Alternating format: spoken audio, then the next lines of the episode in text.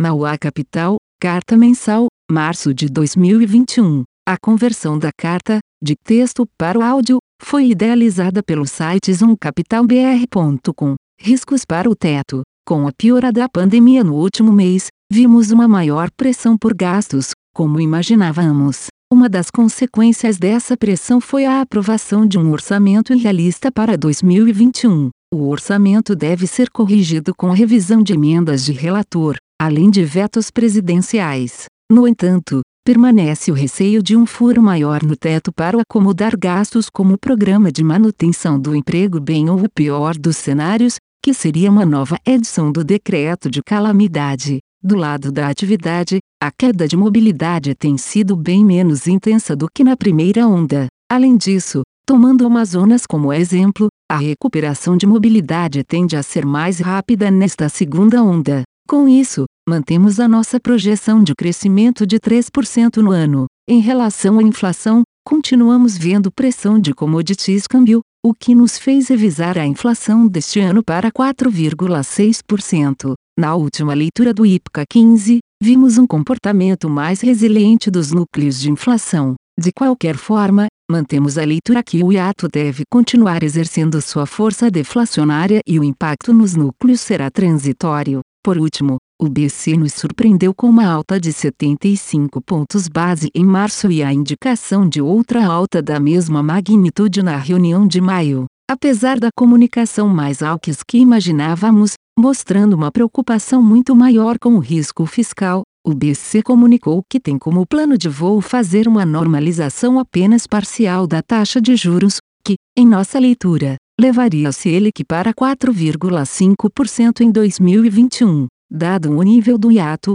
só vemos a hipótese de uma normalização total da política monetária caso entremos em um cenário de grande deterioração fiscal com descontrole cambial e desancoragem de expectativas. Superaquecimento no ZEUA, após dados mais fracos em fevereiro, afetados por questões climáticas, começamos a ver uma forte reação da atividade econômica americana no mês de março com os estímulos fiscais e a reabertura da economia, dado o processo avançado de vacinação, vemos um crescimento do PIB de 6,5% este ano e a taxa de desemprego se aproximando da Nairo entre o final deste ano e começo de 2022. Este cenário levou a uma reprecificação dos juros americanos, com o título de 10 anos abrindo cerca de 80 pontos base para 1,70%, um cenário certamente mais desafiador para ativos de risco, em especial de países emergentes bastante endividados no pós-Covid,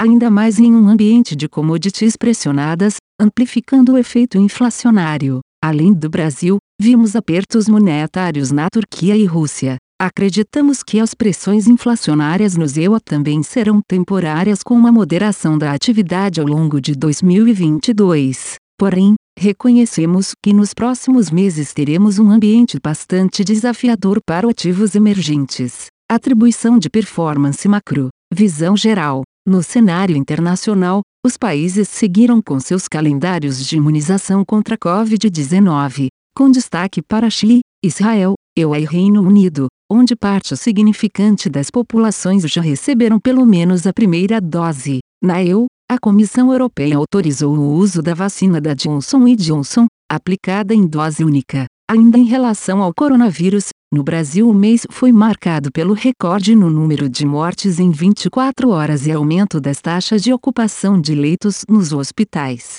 No último dia de março, o país chegou à marca de 17,6 milhões de vacinados contra a Covid-19, o equivalente a 8,32% da população. Ao olharmos para o mercado, o índice Ibovespa acumulou um retorno mensal de 6%, mas segue com um recuo de 2% no primeiro trimestre do ano. Os investidores também ficaram atentos à decisão do Copom, que elevou a taxa de juros em 75 pontos percentuais, levando a Selic para 2,75% ao ano, com sinalização de nova alta da mesma magnitude para a próxima reunião. O dólar encerrou o mês praticamente estável em comparação com fevereiro, mas o câmbio continua rodeado por fatores de incerteza que podem se estender ao longo do próximo trimestre. Principais posições: tivemos retornos positivos com a posição levemente tomada em juros americanos, posição comprada em bolsa local e offshore,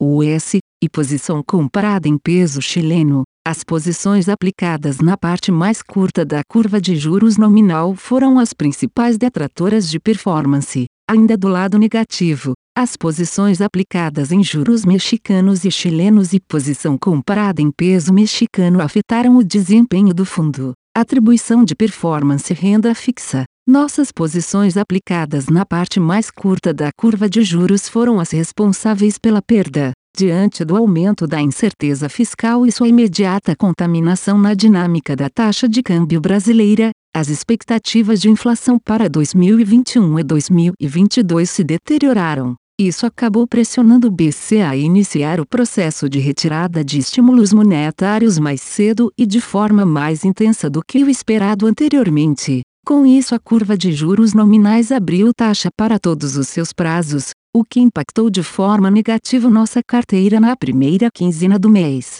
O ruído nas relações entre os poderes executivos e legislativos também adicionaram mais prêmio para os juros brasileiros. No entanto, entendemos que boa parte desses ruídos devem se dissipar nas próximas semanas com a melhora da evolução do número de casos e de mortes por Covid-19 no país. Assim, vemos oportunidade nas posições aplicadas na parte intermediária da curva de juros nominal, atribuição de performance ações, visão geral. Ao olhar o portfólio, podemos destacar algumas posições como COSAN, CSAN3, JBS, JBSS3 e Aliança Sonai, Alço 3. Do outro lado, alguns papéis que temos afetaram o desempenho do fundo, com destaque para os setores de tecnologia e varejo. Nosso portfólio continua focado em empresas de qualidade e resilientes, com um confortável nível de caixa e alto retorno sobre o capital investido.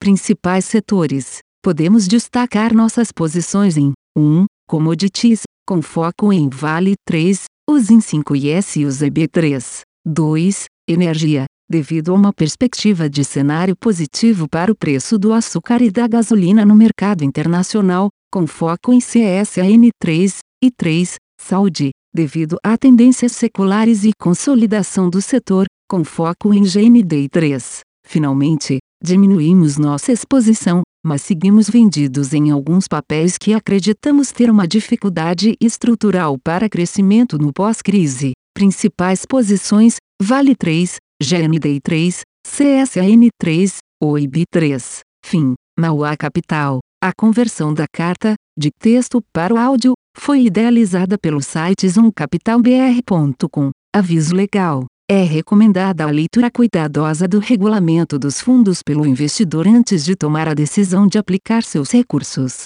A rentabilidade passada não representa a garantia de rentabilidade futura. A rentabilidade, quando divulgada, não é líquida de impostos. Fundos de investimento não contam com garantia do administrador, do gestor, de qualquer mecanismo de seguro ou fundo garantidor de crédito, FGC. Para avaliação da performance de um fundo de investimento, é recomendável a análise de, no mínimo, 12 meses. A gestora não se responsabiliza por quaisquer decisões tomadas tendo como base os dados deste documento. As informações aqui contidas têm caráter meramente informativo e não constituem qualquer tipo de aconselhamento de investimentos ou oferta para aquisição de valores mobiliários. Os investimentos em fundos de investimento e demais valores mobiliários apresentam riscos para o investidor.